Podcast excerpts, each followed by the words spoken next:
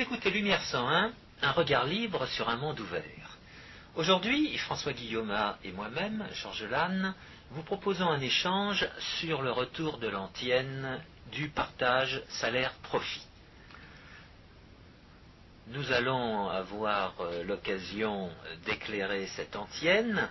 Nous allons passer par euh, trois étapes. La première étant justement euh, celle de la poser, de la mettre en perspective. Nous avons intitulé cette première étape d'un simulacre à l'autre. Notre deuxième étape sera tout simplement de dire que, euh, par définition, le profit ne se partage pas. Notre troisième étape étant de faire apparaître euh, cette idée très simple, mais qui semble être oubliée à dessein ou méconnue, qui est celle que le profit est la raison d'être de l'action humaine. Alors commençons par cette première étape très très importante, à savoir euh, que nous passons en ce moment, euh, si nous écoutons le président de la République et son entourage, d'un simulacre à l'autre. Quel simulacre?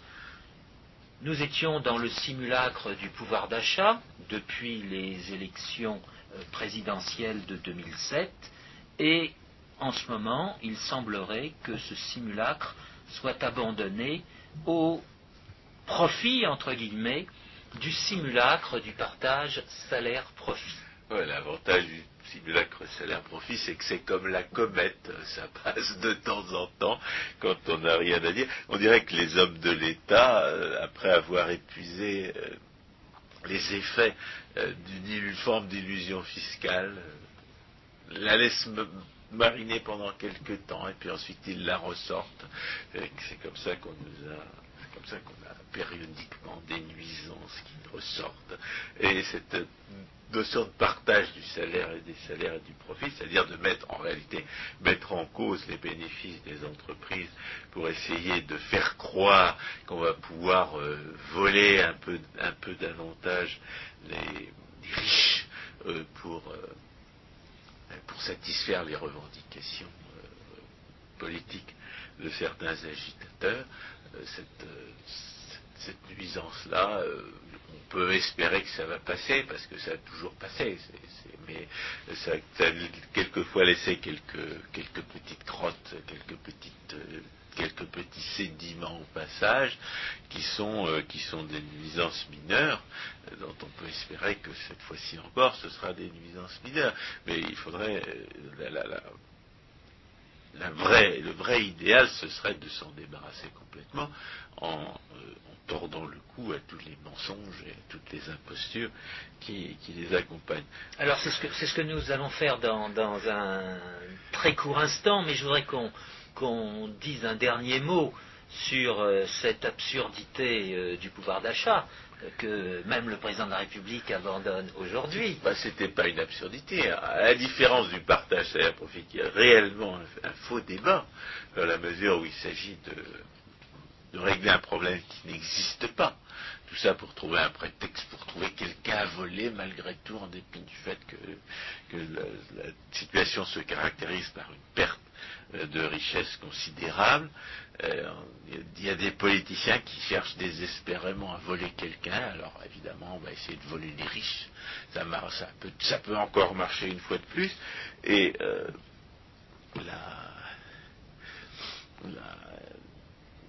le problème, l'imposture consistera à essayer de mettre en cause quelque chose qui, existe, ou à nier quelque chose qui existe, nier une, des solutions qui ont déjà été mises en œuvre, faire comme si ces solutions n'existaient pas déjà, comme si elles n'étaient pas déjà mises en œuvre, et, euh, à, prétendre porter un remède à, un problème qui ne se pose pas.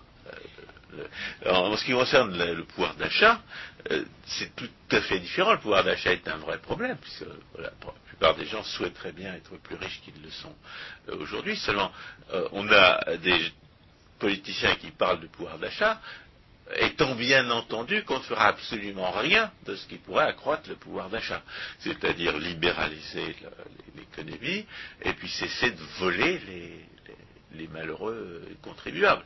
Car euh, il existe un gisement formidable d'accroissement du pouvoir d'achat, c'est le, le, retrait et, à terme l'éradication du, socialisme. Étant donné que la redistribution politique détruit tout ce qu'elle vole, moins les hommes de l'État voleront, et plus le pouvoir d'achat augmentera automatiquement. Et le vol par excellence en termes de pouvoir d'achat, ce sont justement les cotisations dites sociales qui sont prélevées, entre guillemets, sur le prix du travail du salarié, prix que le salarié ne connaît pas. Et tout est fait pour qu'ils ne le connaissent pas. Donc, si les hommes de l'État voulaient augmenter immédiatement et massivement le pouvoir d'achat des salariés, ils pourraient déclarer que la sécurité sociale, désormais, n'est plus, euh, plus obligatoire. Tout simplement, et que le... plus un monopole auquel on est forcé de donner son argent. Et que le il, il suffirait de le dire d'ailleurs, puisque c'est déjà dans les textes de loi il leur suffirait de renoncer aux violences et aux mensonges par lesquels euh, ils, imposent un monopole qui en réalité a disparu. Et de donner immédiatement. Légalement a disparu plutôt. Parce qu'en réalité, ils l'imposent toujours.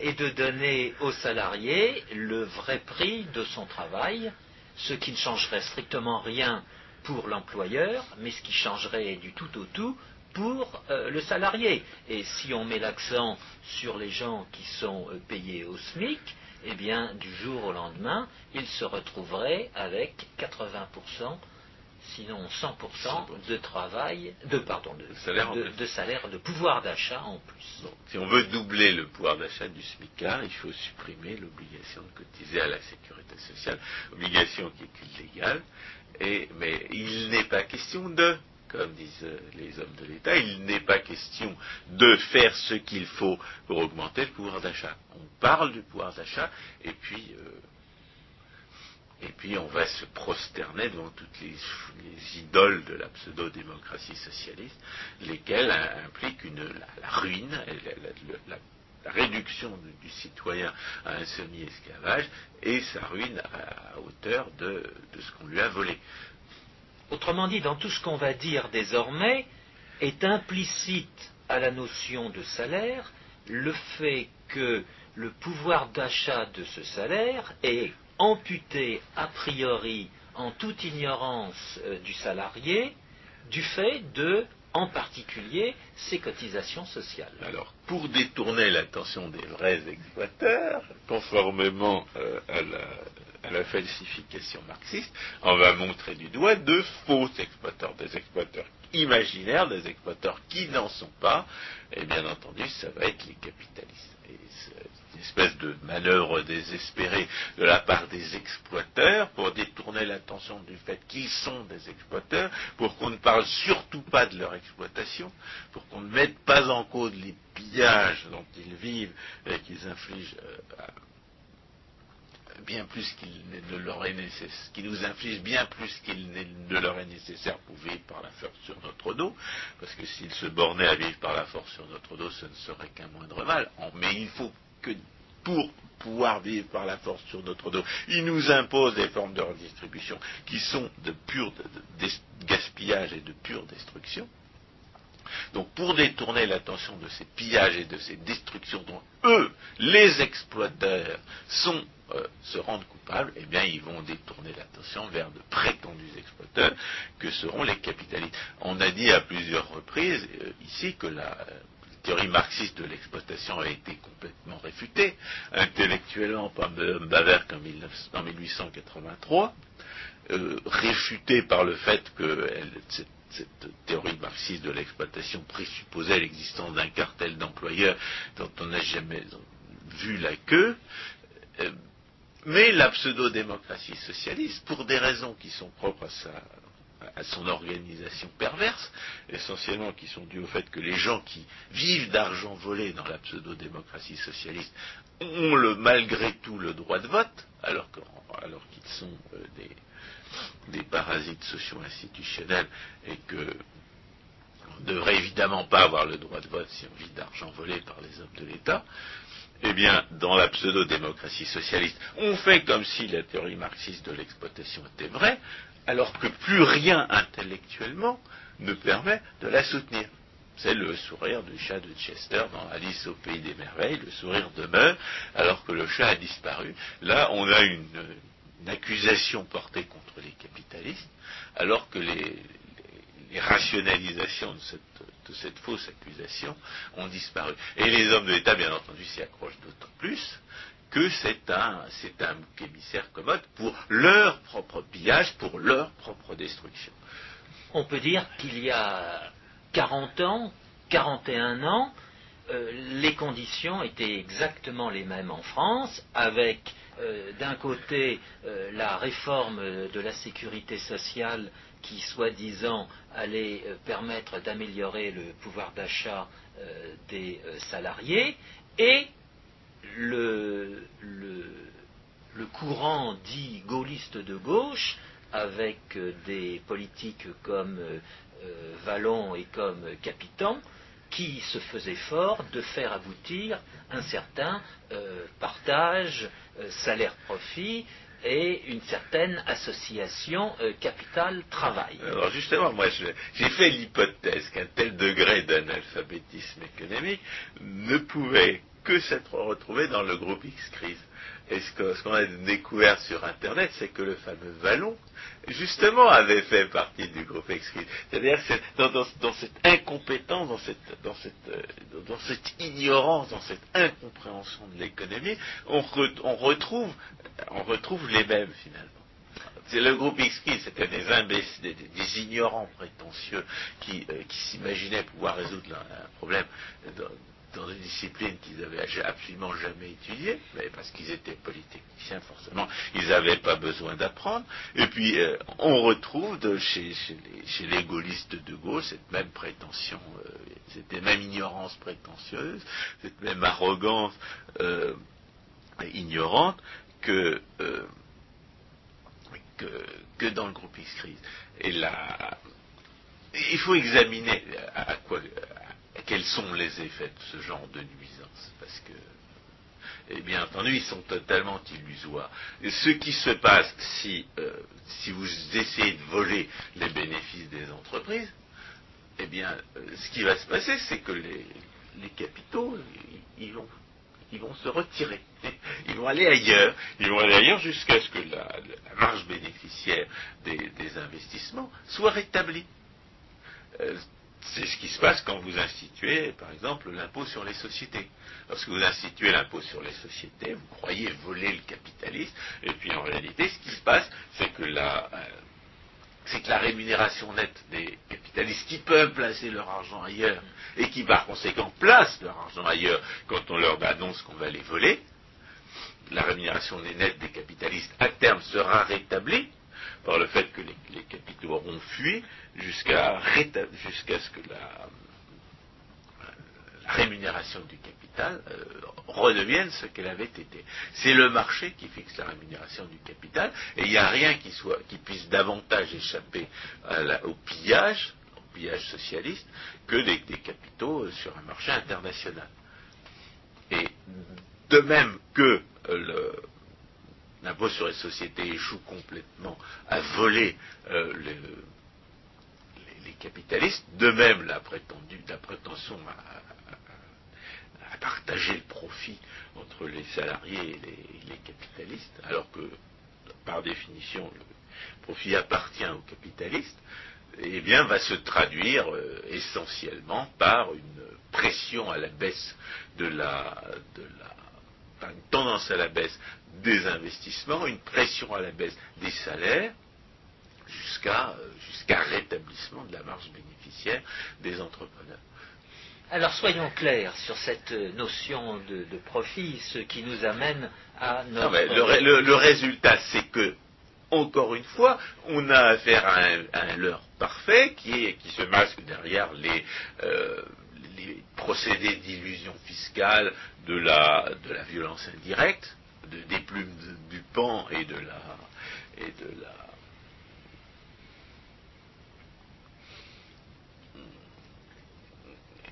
et la censure du monopole et qui, euh, qui donne à croire aux, dupes de ce, de ce, genre de manœuvre qu'on a effectivement volé les, des profiteurs capitalistes au profit des gentils salariés, alors qu'en réalité, ce sont les salariés eux-mêmes à qui on donne leur propre argent qu'on leur a volé.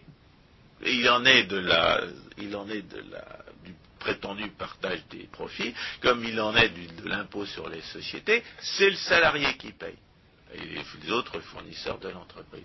Et il en est de la, du prétendu, euh, euh, prétendue distribution des, fruits de la croissance, comme il en est des prétendus avantages sociaux. On distribue aux salariés de l'argent qui lui appartenait qu'on a volé dans le bureau du patron. Et c'est pour ça que j'appelle ce procédé là le procédé des plumes du pan. Les hommes de les, syndicalistes euh, obtiennent des, des font, mine d'obtenir des employeurs, ou les syndicalistes, ou les hommes de l'État, font mine d'obtenir des employeurs des augmentations de rémunération qui auraient eu lieu de toute façon, parce qu'elles sont dues à des progrès de productivité, ou bien ces, augmentations sont purement illusoires, elles vont se traduire à terme par une augmentation du chômage ou par une baisse des salaires, euh, nets, mais ils auront donné l'impression de la prétendue conquête sociale. La prétendue conquête sociale, euh, on ne la doit absolument pas ni aux syndicalistes ni aux politiciens. La seule possibilité d'accroître le pouvoir d'achat, c'est l'augmentation de la productivité, du travail, euh, et, on augmente la productivité du travail en, accroissant l'épargne et l'investissement d'un côté, la, recherche et l'innovation de l'autre. Il n'y a aucun moyen pour que la, seule possibilité pour les syndicalistes d'améliorer la situation, c'est de réguler l'offre de travail. C'est d'agir comme un cartel ordinaire, mais dans des limites très étroites. La, violence syndicale est bien la, preuve des limites que les syndicalistes rencontrent dans, l'ambition d'accroître la rémunération des salariés aux dépens des, employeurs, ignorant complètement que la seule fonction légitime et utile qu'ils puissent rendre, ce serait de, réguler l'offre de travail.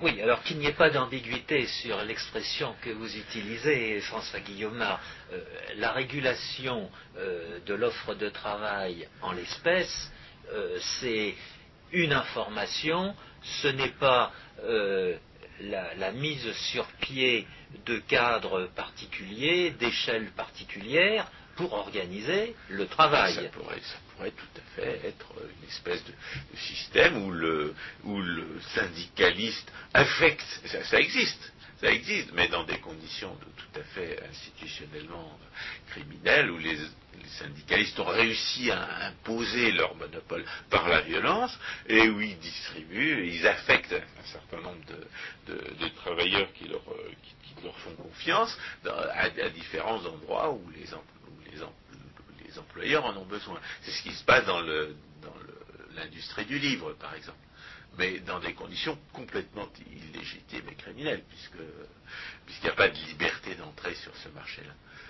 Oui, et où les décisions d'investissement qui vont permettre justement euh, une augmentation de la productivité euh, des travailleurs, euh, ces investissements ne seront pas faits d'une façon libre.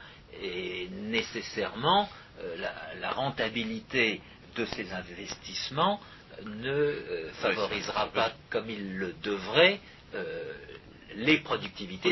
On est, bien, obligé de constater que le syndicalisme euh, ne s'en tient jamais à sa fonction légitime de cartel et débouche toujours sur une forme de gangstérisme. C'est pour ça qu'à mon avis, a, fortiori dans la fonction publique, et pour des raisons d'ordre public, il y a lieu de réprimer le syndicalisme. Contrairement à ce que croyaient les libéraux du XIXe siècle qui avaient défendu la liberté d'association, ils se trompaient, il en est du syndicalisme comme de la comme de la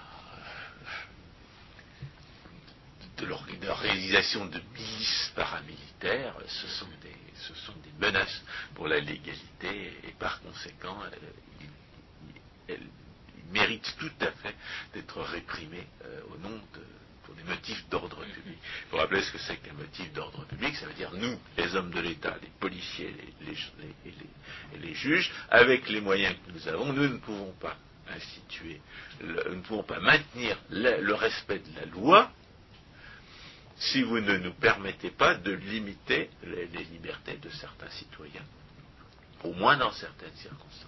C'est ça les dispositions d'ordre public. Il s'agit pour économiser l'appareil euh, répressif de l'État d'imposer des, restrictions préventives à la liberté des citoyens. Euh, évidemment, ça dépend des circonstances, ça dépend de ce que les citoyens sont prêts à accepter comme limite à leur, euh, à leur liberté. Mais il est bien évident que le syndicalisme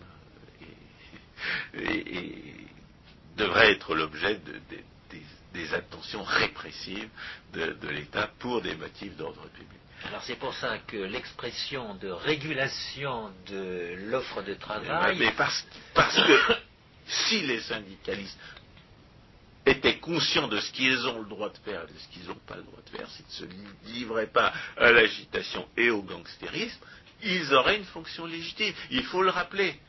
Il faut rappeler que le syndicalisme est une forme de gangstérisme dans à peu près tous les cas, mais que ce n'est pas une nécessité naturelle. Ce n'est pas inhérent à sa nature. C'est une, tendance qui tient à ce que les syndicalistes ont dans la tête. Alors, laissons euh, de côté euh, provisoirement les syndicats, mais on vient, euh, François Guillaume vient d'insister sur ce point.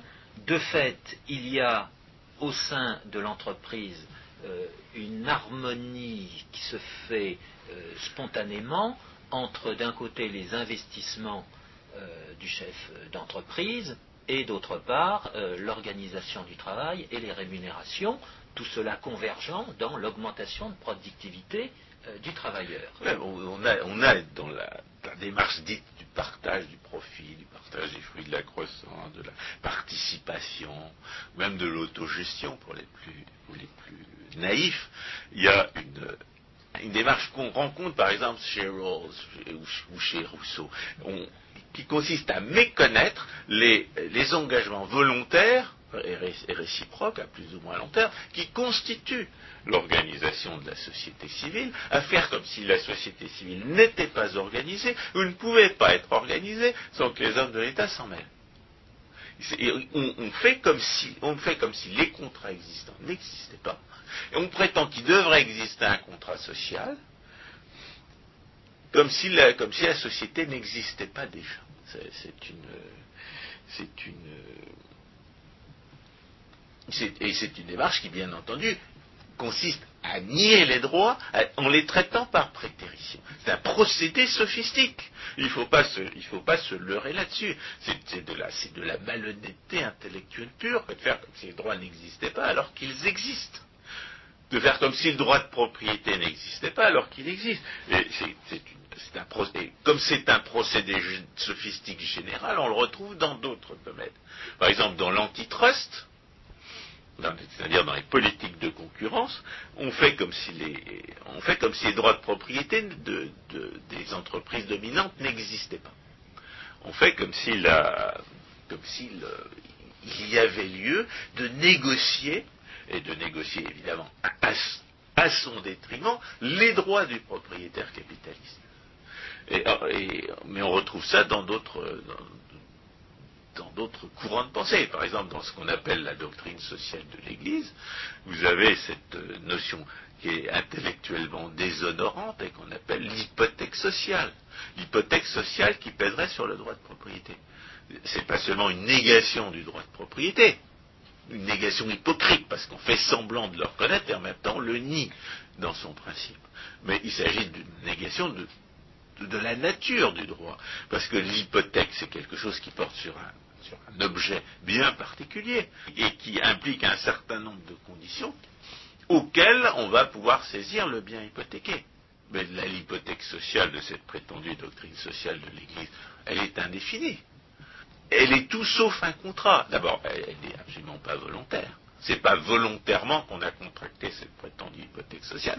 Et en outre, euh, on ne sait absolument pas à, quelles conditions elle va servir de prétexte pour mettre cause votre droit de propriété. Donc c'est tout sauf une réflexion euh, juridique digne de ce nom. C'est la négation de la réflexion juridique en tant que telle. C'est intellectuellement déshonorant pour une, un mouvement de pensée qui a engendré saint Thomas d'Aquin, euh, inventer des, notions aussi absurdes, euh, une preuve de, dégénérescence. Il y a une troisième forme de négation du droit de propriété en le traitant par prétérition, c'est la notion de partie prenante qu'on trouve chez les écologistes. Et une prétendue partie prenante dans le discours des écologistes, ce sont des gens qui n'ont strictement aucun droit légal sur les biens, sur les contrats qui constituent l'entreprise, mais qui prétendent malgré tout en disposer. Et encore une fois, il s'agit là d'une négation du droit. Le droit étant là pour permettre aux gens de savoir ce qu'ils vont pouvoir effectivement faire ou ne pas faire, admettre ce genre de, mise en cause, c'est la, c'est une source d'incertitude majeure. Et la, la notion de participation, la notion de partage des, bénéfices des entreprises, telle qu'on l'a, telle qu'on l'a brandi aujourd'hui, euh, n'est qu'une source d'incertitude supplémentaire pour les investisseurs. C'est vraiment pas le moment, au moment où les, alors que les entrepreneurs sont euh, confrontés à une incertitude majeure du fait de, des, variations de prix euh, auquel il faut, on peut s'attendre sur les différents marchés, c'est vraiment pas le moment de dire aux entrepreneurs, eh ben, on va mettre en cause votre droit de propriété sur les bénéfices, mais on vous dit, vous dit pas euh, comment ni dans quelles limites. C'est la meilleure manière de paralyser l'investissement. Si, euh, Sarkozy s'appelait Obama, si c'était un communiste gris, eh bien, on pourrait comprendre qu'il accepte que ces, subalternes euh, grotesques euh, mettent en avant des, idées aussi, euh, aussi délétères. Mais Sarkozy n'a pas intérêt à instituer le communisme. Il, ne cherche pas à le faire. Alors on se demande pourquoi il laisse ses, subalternes manipuler et, colporter des idées aussi aussi nuisible et particulièrement nuisible aujourd'hui. Alors François, vous venez d'utiliser les deux mots euh, profit et bénéfice. Il serait judicieux de bien faire apparaître la différence fondamentale qui existe entre l'un et l'autre. Oui, parce que le, bénéfice, c'est quelque chose qui est, euh, je dirais, euh, qui est un flux. C'est une différence entre des, entre, des, recettes et des dépenses. Et c'est une différence euh, fondée sur des contrats entre des recettes et des dépenses. Euh, ça peut très... alors que le profit, chez les économistes, c'est quelque chose qui est totalement différent. C'est quelque chose qui est inséparable de l'incertitude. La théorie de l'équilibre général, qui fait qui fait abstraction de l'incertitude dans ses formes euh, premières, est un des moyens qui nous permettent de distinguer ce qui relève de l'incertitude de ce qui n'en relève pas.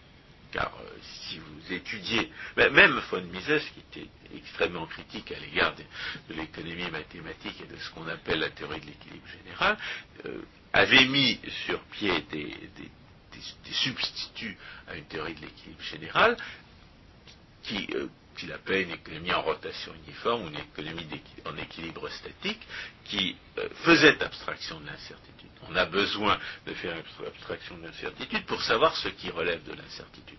Eh bien, le profit relève de l'incertitude. Le profit, c'est quelque chose que vous faites, un gain en capital que vous faites euh, à l'occasion d'une action. Vous agissez pour obtenir un profit, et si les circonstances qui vous donnaient à penser que vous pouviez obtenir ce profit, c'est-à-dire ce gain en capital, se réalisent, eh bien ce, profit, vous l'aurez, effectivement euh, engrangé. C'est-à-dire qu'il y a lieu de distinguer deux aspects du profit. Il y a un profit attendu de l'action, et il y a un profit euh, réalisé, ou un profit qui n'est pas réalisé à ce moment-là, relativement à l'idée que vous, faisiez de votre patrimoine, vous subissez une perte. C'est-à-dire qu'il y a, quand on réfléchit sur le profit, il y a forcément un profit attendu, et puis a posteriori, il y a réalisation d'un profit ou d'une perte. Étant entendu, pour qu'il n'y ait pas euh, d'ambiguïté, là encore, étant entendu que l'incertitude dont vous parlez n'est pas une incertitude déterministe du type de l'incertitude qu'on rencontre euh, dans tous les jeux de casino, mais une incertitude non déterministe qui ne permet pas d'envisager euh, toutes les possibilités qui peuvent se produire, qui, qui n'a pas la prétention de dire toutes les conditions qui peuvent se réaliser, et ces conditions se réalisant, euh, tel ou tel profit ou perte euh, se réalisera.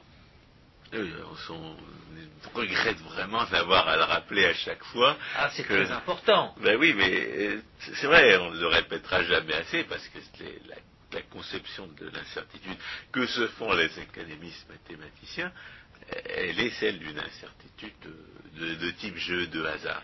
C'est-à-dire de, est celle d'une incertitude où on peut connaître la probabilité de réalisation des événements. Mais dans la plupart des cas, euh, on ne connaît pas la probabilité de réalisation des événements. On sait qu'on a une vague idée des chances qu'un événement a, de se produire ou de ne pas se produire, mais cette, idée-là ne, repose pas sur une connaissance, euh, ne s'appuie pas sur une connaissance fondée sur l'expérience on ne peut pas dire il y a tant de pourcents de chances que ça se produise. Euh, c'est implicite, implicite dans l'action. Va, va, va, exister une appréciation subjective de ces, probabilités. Mais euh, ça n'a rien à voir avec euh, quelque chose qu'on pourrait connaître et surtout qu'on pourrait représenter sous forme mathématique. Et en cela. de, ce point de vue-là, on est évidemment toujours dans le cas du, l'ivrogne qui cherche son portefeuille, non pas sur le trottoir où il l'a trouvé, mais, où il l'a perdu, mais sur le trottoir d'en face parce que c'est mieux éclairé. L'économie mathématique nous habitue malheureusement à euh, ce genre de recherche euh, là où on ne peut rien trouver, ce genre de représentation de ce qui n'existe que marginalement ou pas du tout, parce que parce qu'on trouve que c'est plus commode à formaliser. Et en cela, on peut dire que rapprocher euh, le profit euh, du salaire est euh, une absurdité pour la bonne raison que, par définition, le salaire est quelque chose de fixe, quelque chose de donné, quelque chose de certain. ça, c'est ce qu'il y a lieu de, de développer maintenant pour expliquer que c'est par définition qu'on ne partage pas euh, le profit. On ne partage pas le profit parce que le profit, essentiellement, c'est quelque chose que font des individus, et que si un, autre individu euh, partage un profit avec vous, c'est qu'il est votre associé dans le, face à l'incertitude que vous subissez. Or, dans la dans une entreprise, dans les entreprises telles qu'elles existent, les, euh, contrats préexistants, ceux que justement le, discours sur le partage euh, traite par prétérition, c'est les contrats préexistants qui fondent le droit de l'entreprise. Les contrats préexistants qui ont déjà décidé qui recevrait des, salaires et qui recevrait des bénéfices, ces contrats-là, ils n'ont pas été ils n'ont pas été conclus par hasard. Ils ont été conclus parce que les salariés n'ont pas intérêt à partager les risques de l'entrepreneur. Parce que s'ils mettent, parce que s'ils acceptent de partager, que leur euh, rémunération varie avec les bénéfices de l'entreprise, eh bien ça veut dire qu'ils vont subir ils vont subir les conséquences des décisions de gestion, des décisions euh, d'investissement des entrepreneurs au-delà de, la, limite qui est de leur, intérêt de fixer. La raison pour laquelle les entreprises ne sont pas des partenariats où on se borne à partager les, le chiffre d'affaires et, on ne décide pas d'un commun accord de la part de ce chiffre d'affaires qu'on va investir, c'est que les, les, entrepreneurs n'ont pas euh, intérêt à demander leur avis à l'ensemble de leurs collaborateurs sur ce qu'il y a lieu d'investir ou ce qu'il n'y a pas lieu d'investir et où, étant donné qu'ils se spécialisent, eux, dans la connaissance de ce qu'il faut, faire en la matière. C'est les entrepreneurs qui savent où et quand et combien il faut investir, et ils ont à leur service des gens qui ne sont absolument pas compétents pour en décider. Donc c'est un, un, partage des compétences qui a pour conséquence qu'il n'est pas bon que tous les partenaires de l'entreprise euh, participent à la décision d'investissement. Et d'un autre côté, certains partenaires de l'entreprise, non seulement n'ont pas, intérêt à mettre leur grain de sel dans, un type de décision pour lesquels ils ne sont pas compétents, mais ils n'ont pas intérêt à partager les, risques associés à cette prise de décision. Eux, préfèrent ils préfèrent un type de contrat qui va leur garantir une rémunération euh, assurée et qui leur permettra par ailleurs de, diversifier leurs leur propres risques. Le, salarié, c'est quelqu'un qui, accepte d'être une, rémunération fixe et qui n'a pas intérêt à ce que, que la valeur de son patrimoine dépende de la bonne ou mauvaise euh, décision des dirigeants de l'entreprise. Parce que si l'entreprise fait de mauvaises affaires, il risque d'être licencié. Mais si en plus de ce risque d'être licencié, il, risque de, euh, il, risque de perdre une partie de son patrimoine, il aura perdu deux fois. Le salarié est donc quelqu'un qui, par définition, n'a pas intérêt à mettre euh, ces œufs-là dans ce panier-là le salarié est par définition quelqu'un qui a intérêt à mettre son épargne ailleurs que dans l'entreprise où il travaille. Et d'ailleurs, c'est tellement vrai que pour obliger certains cadres d'entreprise à identifier leurs leur intérêt avec ceux de l'entreprise, eh bien, on les force à conserver une part de leur patrimoine sous forme d'action ou sous forme d'option de l'entreprise en question. C'est-à-dire que,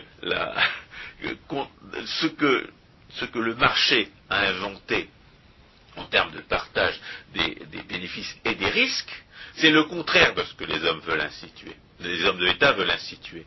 Les hommes de l'État veulent instituer un partage des risques euh, sous prétexte de servir les, intérêts des salariés, euh, parce qu'ils veulent faire passer les patrons pour des exploiteurs et eux-mêmes pour des justiciers. Mais la réalité, c'est que le marché a à inventer des occasions où on force les salariés à, euh, recevoir une part de leur rémunération sous, forme de, partage des bénéfices et en tout cas sous forme de partage des risques de l'entreprise, parce qu'on craint qu'autrement ils n'identifient pas assez leurs intérêts à ceux de l'entreprise. C'est-à-dire que le marché, les, les, pratiques de marché tiennent compte du fait qu'un salarié n'a pas intérêt à mettre son épargne dans l'entreprise où il travaille, alors que les hommes de l'État qui nous parlent de participation et autres, et autres partages des bénéfices, ces gens-là méconnaissent complètement le fait que le salarié n'a pas intérêt à mettre son épargne dans l'entreprise où il travaille.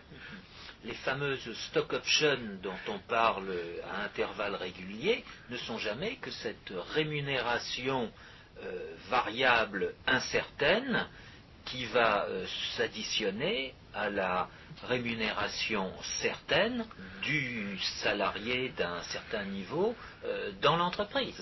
Donc, la, conclusion qu'il faut en tirer, c'est que le salarié spontanément ne demande pas cette prétendue participation. Il ne la souhaite pas. le législateur ne la lui impose que pour pouvoir jouer les, pouvoir prendre des pauses devant les caméras de télévision ou pour, pouvoir faire croire qu'il va voler les capitalistes au profit des salariés. En d'autres termes, on a, une véritable imposture dont il est démontré qu'elle est a priori, mais comme toujours, contraire aux intérêts de ceux qu'elle prétend servir. Et cela est très important parce que euh, le salarié euh, qui,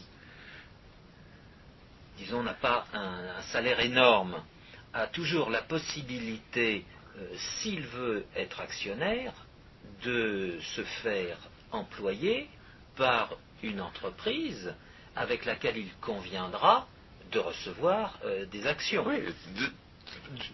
rien n'empêche sur un marché libre le partenaire d'une entreprise d'en supporter les risques. Et c'est d'ailleurs euh, ce qui arrive chez les marins pêcheurs. Euh, on partage le, produit de la pêche.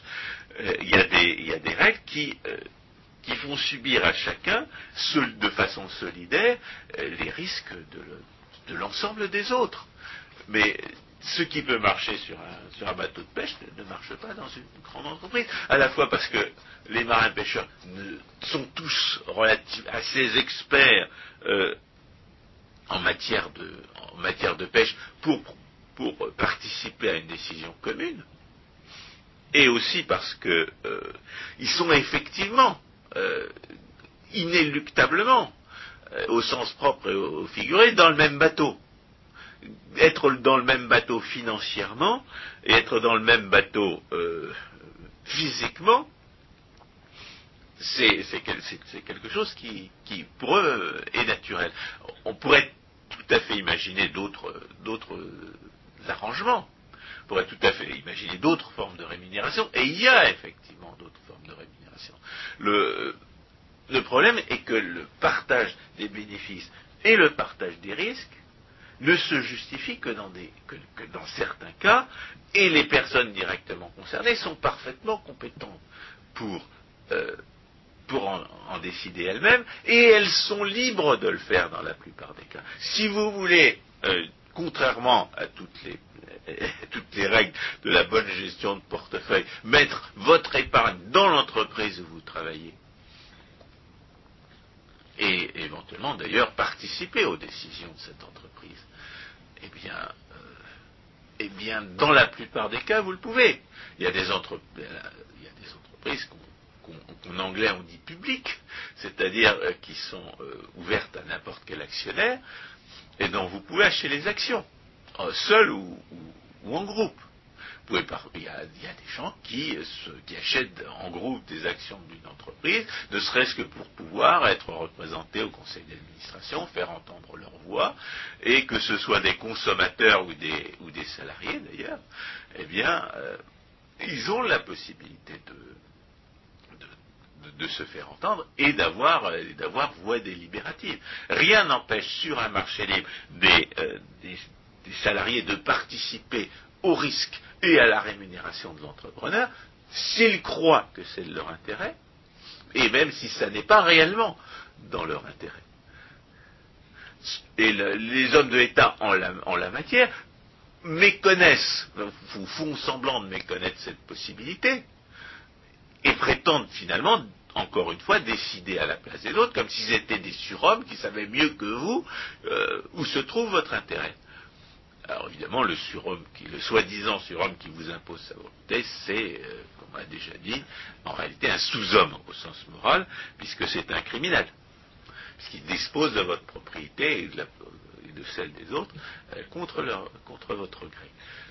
Alors venons-en à notre dernier point. Le profit, c'est tout simplement... La raison d'être de l'action. Alors, euh, ça me fait penser, moi, c'est ces agitateurs guadeloupéens qui prétendent lutter contre la pauvreté, euh, c'est assez symptomatique qu'ils prétendent lutter contre la pauvreté plutôt que contre l'exploitation.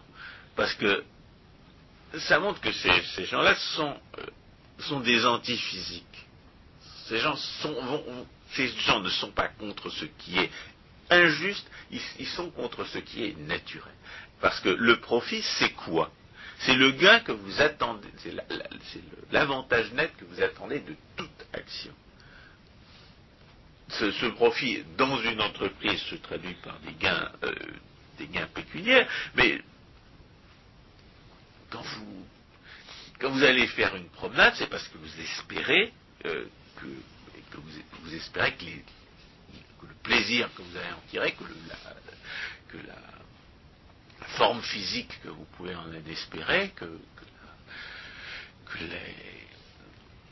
les, avantages que la chose vous apporte, eh, eh bien, l'emportent, l'emporteront sur la fatigue, sur la dépense d'énergie et sur, le temps que vous sacrifiez à le faire. Donc, toute action est entreprise parce que vous pensez que ses avantages l'emportent sur ses coûts. Et cette différence entre les coûts et les avantages d'une action, entre la, valeur et le coût de l'action, eh bien, c'est le profit. Le, profit est donc inhérent à toute action. C'est pour ça que les gens qui prétendent lutter contre la pauvreté, eh bien, ce sont des gens qui prétendent lutter contre ce qui fait l'existence, ce qui fait la vie humaine elle-même. Le profit, c'est quelque chose qui est inhérent à toute action. Les aspects pécuniaires ou non pécuniaires, la distinction pécuniaire ou non pécuniaire est complètement non pertinente. Ça fait quand même belle lurette que les économistes ont compris que, l'économie ne s'occupait pas exclusivement des questions pécuniaires et, ni même des questions de production matérielle. toutes, ces toutes ces fausses distinctions, ça fait, ça près d'un siècle qu'on les a abandonnées. Le profit est la raison d'être de l'action. Et euh, non seulement c'est la raison d'être de l'action, mais euh, cet axiome-là, cet axiome universel, c'est le point de départ de la théorie euh, financière, et c'est le point de départ de la, deuxième niveau de la théorie économique, qui est celui de l'analyse de l'équilibre. Parce que pour étudier, euh, pour étudier l'économie ou la finance, il faut savoir pourquoi les gens agissent. Il faut, savoir à partir de quand les gens vont commencer à agir et quand ils vont cesser d'agir. Et la réflexion sur, le profit est en même temps, comme on l'a dit tout à l'heure, une occasion de se rendre compte que le profit n'existe que du fait de l'ignorance et de l'incertitude si vous ne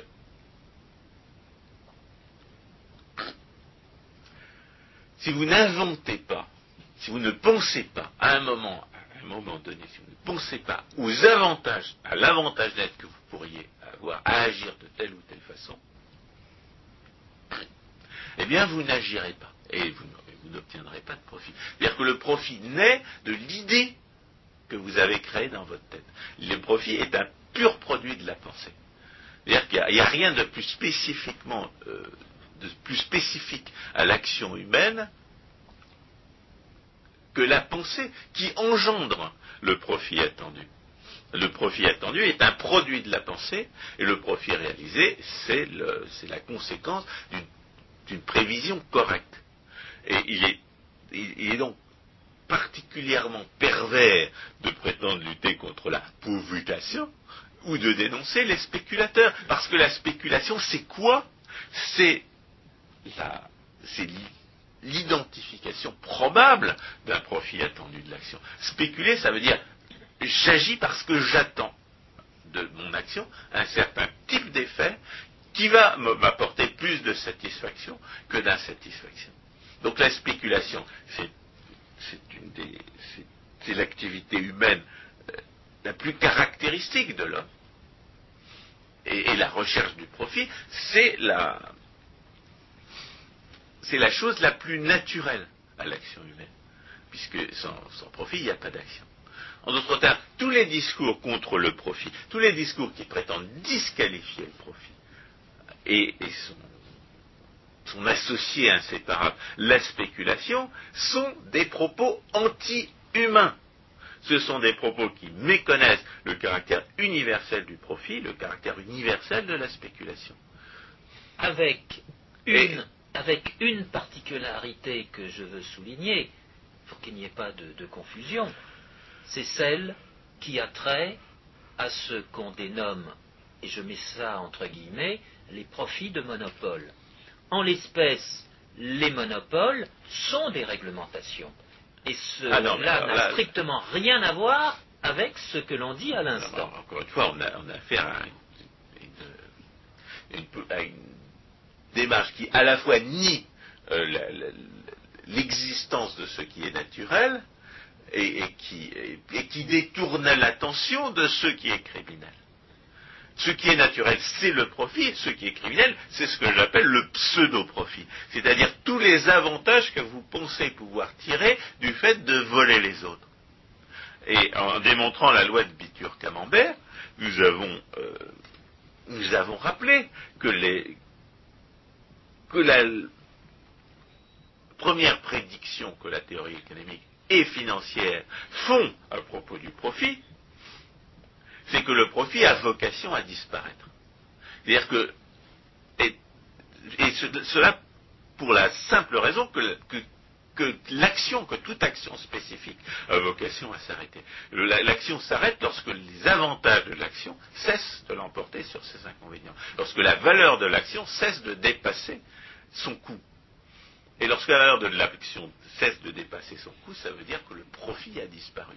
Eh bien, dans l'ordre du, dans l'ordre du pseudo-profit comme dans l'ordre du profit, le profit a vocation à disparaître. Le profit est, le, produit de l'innovation, de, la pensée innovante et de la spéculation. Et lorsque, lorsque les avantages de l'action ont cessé de l'emporter sur ses inconvénients, l'action s'arrête. Et l'action s'arrête toujours. Parce que vous ne faites pas toujours constamment la même chose. On a, euh, on avait euh, branché des électrodes dans, le cerveau de singe qui, en tirant sur une, une manette, euh, eh bien, pouvaient exciter leur propre centre du plaisir dans le cerveau.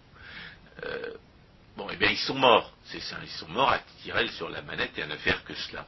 Mais ça, c'est une conditions complètement artificielles qu'on peut éventuellement tenter de reproduire avec, les drogués ou avec les alcooliques. Ils, cherchent, un plaisir artificiel sans, se préoccuper d'autre chose. Mais en dehors de ces circonstances artificielles, l'action s'arrête toujours à un certain une, toute action spécifique s'arrête toujours à un certain. C'est-à-dire que le profit disparaît toujours. Et en ce qui concerne le pseudo-profit, ça passe par la rivalité entre les, entre euh, du butin étatique. le pseudo-profit de la spoliation légale a vocation à disparaître, et le profit de monopole, évidemment, est un pseudo-profit puisque le monopole est, criminel, puisque le monopole est étatique, puisqu'il est violent, et le plus souvent étatique, euh, toujours violent, et par conséquent toujours criminel. Le, pseudo-profit a vocation à disparaître, et il va disparaître comment? Il va disparaître parce que les gens, les rivaux dans la recherche du butin vont, euh, vont essayer d'obtenir une part du butin, à la hauteur, en dépensant des ressources à la hauteur du butin espéré. Et ils vont cesser de rechercher le butin euh, espéré lorsque le pseudo-profit a disparu, c'est-à-dire lorsque les coûts de la recherche du pseudo-profit auront rattrapé les avantages attendus du pseudo-profit en question. De la, plutôt du butin en question. donc la, règle de, il est tout aussi la disparition du profit est tout aussi naturelle que son existence. Il va, il va renaître évidemment à, chaque, fois que vous aurez une nouvelle idée de ce que vous voulez faire euh, dans l'immédiat. Mais la disparition du profit est aussi naturelle que son existence. Et ça nous a donné ça nous a donné l'occasion de distinguer un profit authentique, un profit qui, est associé à une production réelle, qui, euh, caractérise les actes non agressifs, les actes respectueux du droit, et le pseudo-profit, qui caractérise les actes euh, criminels, les actes qui violent le droit, comme la recherche d'un privilège de monopole. François Guillaume, merci beaucoup. Je pense que les auditeurs ont désormais à leur disposition un certain nombre d'éléments pour réagir contre euh, tous les propos euh, dont on peut les, gratifier en ce moment. Chers auditeurs, cette nuisance n'aura qu'un temps. Elle n'aura qu'un temps, comme le pouvoir d'achat euh, n'a eu qu'un temps. Attendons, essayons de prévoir le troisième simulacre qui va se dessiner à l'horizon. N plus unième, disons plutôt. Ce sera l'objet d'une autre émission. Chers auditeurs, merci de votre attention.